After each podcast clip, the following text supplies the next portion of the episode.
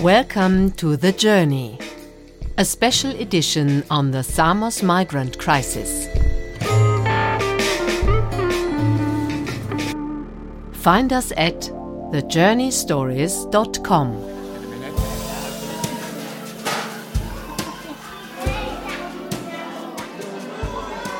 Hi, everyone, and welcome to part five of our six part series on the work of the NGOs on Samos.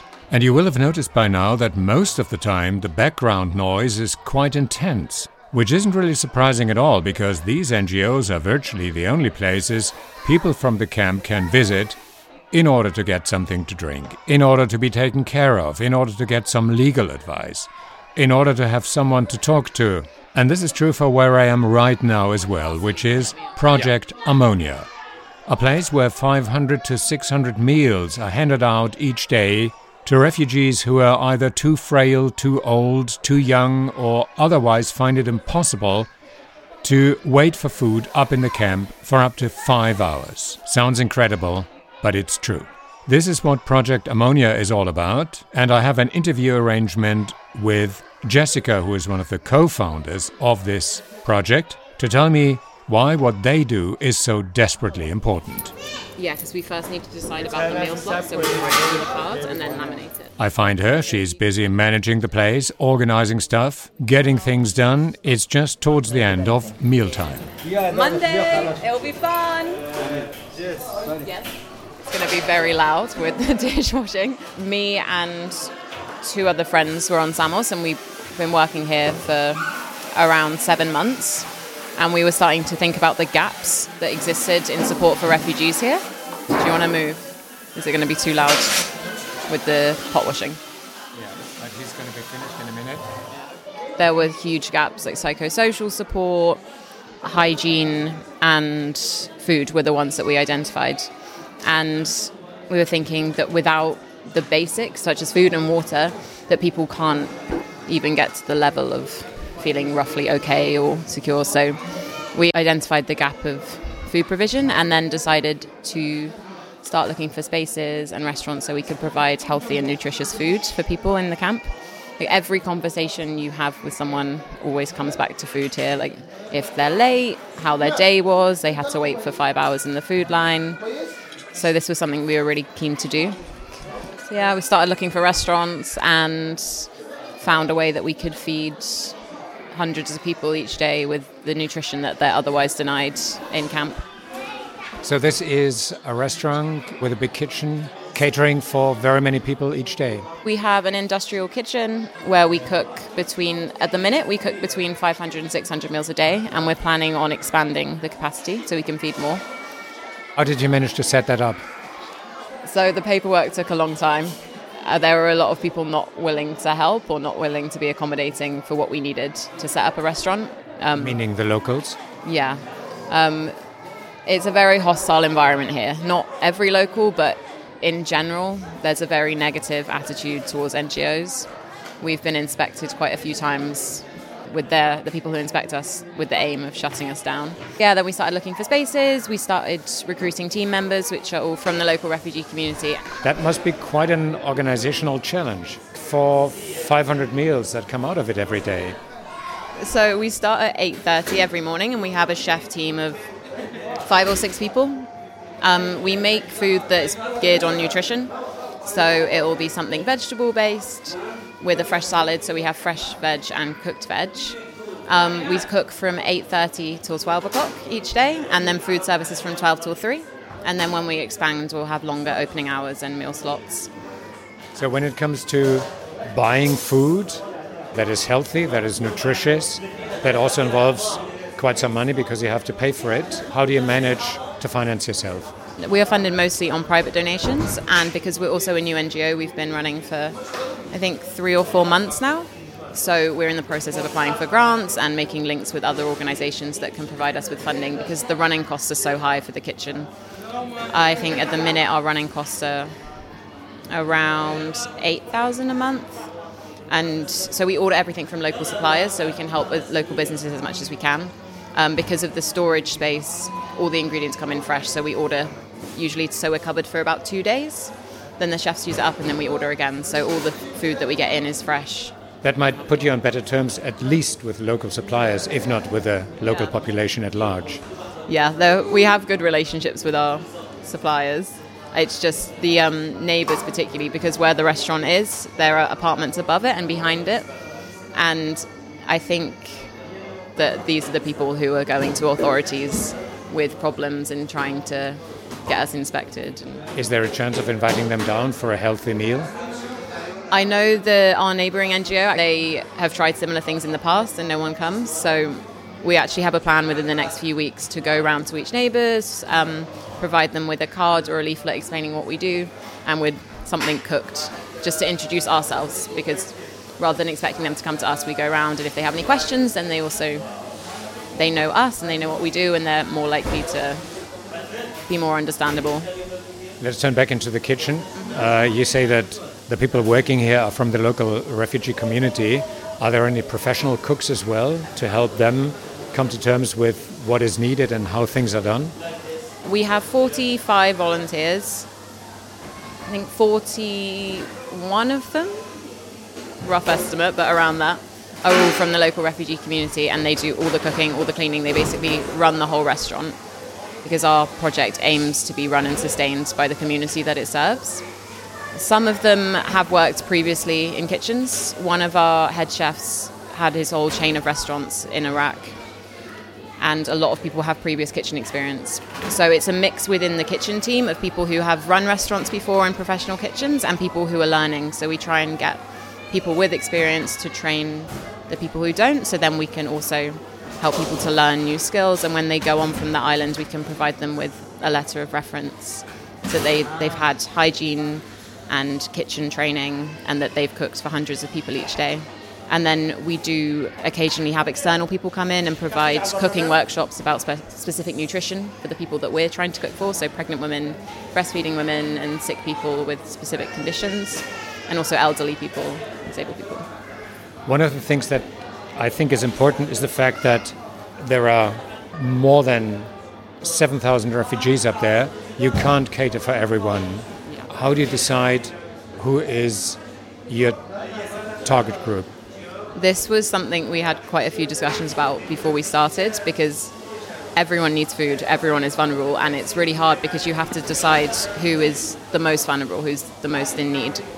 So we focus on the people who can't wait for up to five hours in the food line, like illness, disability, they're elderly, pregnant, they can't wait for that long, or the people who most need the nutrition.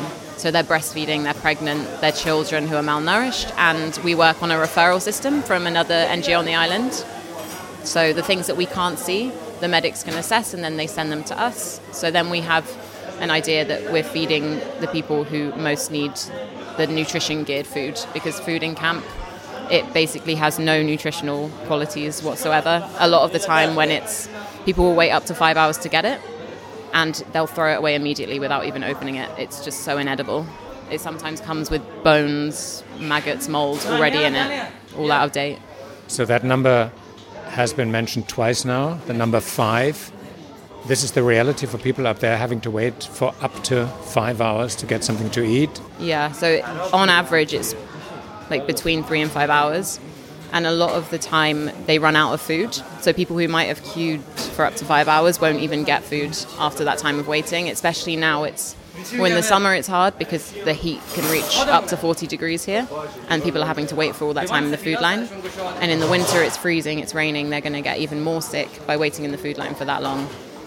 For instance, if people would want breakfast at 9 a.m., I have a friend who his tent is right next to the food line, and he's woken up every morning at about 2 3 a.m. by people starting to queue so they can make sure they get food in the morning. So, and it's up to five hours per meal. So, if someone wants a me- three meals a day, they'll have to spend their whole day in line. If it's a family, they can share the burden, but if it's someone who's here alone and they want three meals a day, then they will have to choose to either not eat or spend their whole day in the food line. And we're talking about a situation where the arrivals on Samos Island are on the rise rather than falling. Yeah, the arrivals have been like obscene. I think in the last two months, there's been over 2,000 arrivals. and the rate of transfer is just not matching the rate that people are coming in. So people transfer to the mainland. Yeah, transfer to the mainland. So the camp is just growing and growing, and there are NGOs who provide things like tents, tarp, sleeping bags, but without that help, people were just sent to a hillside, knowing nothing, not speaking any local language, and just expected to find somewhere to stay. And then they'll be trapped here for anywhere up to two and a half, three years that they have to live without proper shelter, food, sanitation facilities, next to trash piles. A lot of them are bitten in their tents or like makeshift shelters by rats and snakes because the conditions up there are just so awful. Of course, you talk to the people that you provide with food, you hear their stories. Do you feel that there is a sense of growing desperation within the refugee community? Yeah, definitely. Last winter I was here I spoke to a few people and they said they would rather go back to their home countries where they knew they would instantly die than die here. They, they thought they were going to freeze, freeze to death. And over time, you can see people get skinnier, less healthy, just more tired with the situation. And people are given their interview dates that might not be till 2020, 2022. So people are just left here waiting, not knowing when their answer is going to come, when they're even going to have their first interview they're just left with nothing to do, not knowing in these absolutely squalid conditions. And in winter, it's just unbearable for them. Under these depressing conditions, what is it that keeps you going? Good question. What really helps me is seeing everyone, like a lot of our volunteers, are coming every day to work. And also the fact that I know a lot of the people from the camp, so I, I know who I'm doing it for. I think the thing with grassroots NGOs is that you can see the impact of your workers, so you build relationships naturally with these people. And it's tough knowing that they live in these horrific conditions, that your friends and people that you consider, like that I consider my family away from home, live in these conditions. So, yeah, kind of sticking together and helping out on the same project really helps me keep going. You yourself are learning a lesson for life. Just a short while ago, you turned 22. Do you ever feel overwhelmed by the burden that rests on your shoulders? I don't really think about it. I just do it. I think it doesn't feel like it rests on my shoulders because I have such a good team and my co-founders are also amazing. So I always feel like I'm very well supported. Um, it's a huge responsibility, but it's something that I don't feel alone in. So it makes it a lot easier. What's important is that at least once in a while you have a timeout. Uh, what's your next timeout going to be?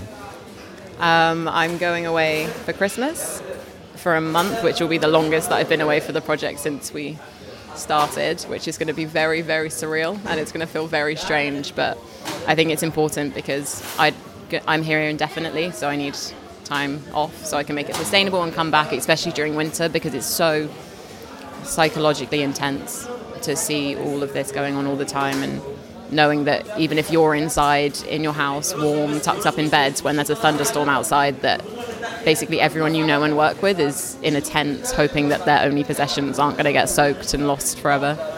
So, break is very much. Look, I'm looking forward to it, but I'm also going to be sad to be away from everything and everyone. With the coordinators and my co-founders, we alternate breaks at least every two, three months that we can take some time off and recharge and then come back so we don't completely burn out and destroy destroy our mental health completely. So let me close by saying Happy Christmas already. Thank you. Thank you very much. Happy Christmas to you too. Thank you.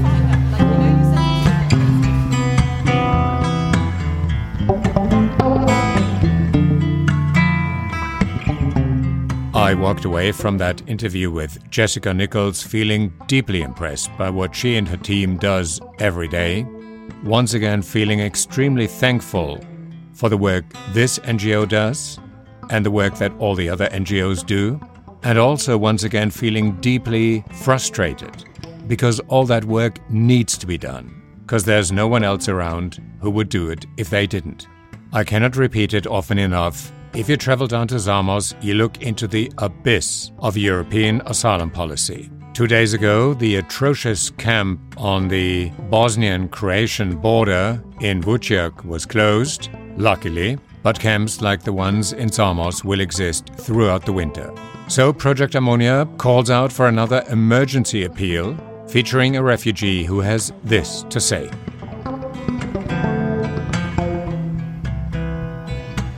Now winter is coming and most of the people it's difficult to stay in the food line because it's so cold, it's rainy. I can see the people in the street, they don't have uh, shoes to wear. All the time I'm seeing the people, they are wearing flip-flops and it's frozen now here and honestly it's difficult.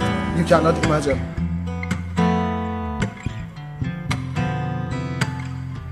If you want to donate, feel free to visit the homepage www.projectarmonia.org, but we will also supply you with all links in the show notes and on our homepage. Today's music was, as always, the 128 Tiger Swing Groove by Javelinus, Breath Deep, Breath Clear by Siobhan D, plus Wet Doodles by Martin de Boer. Thank you very much for listening in today. Talk soon. The Journey, a special edition on the Samos migrant crisis.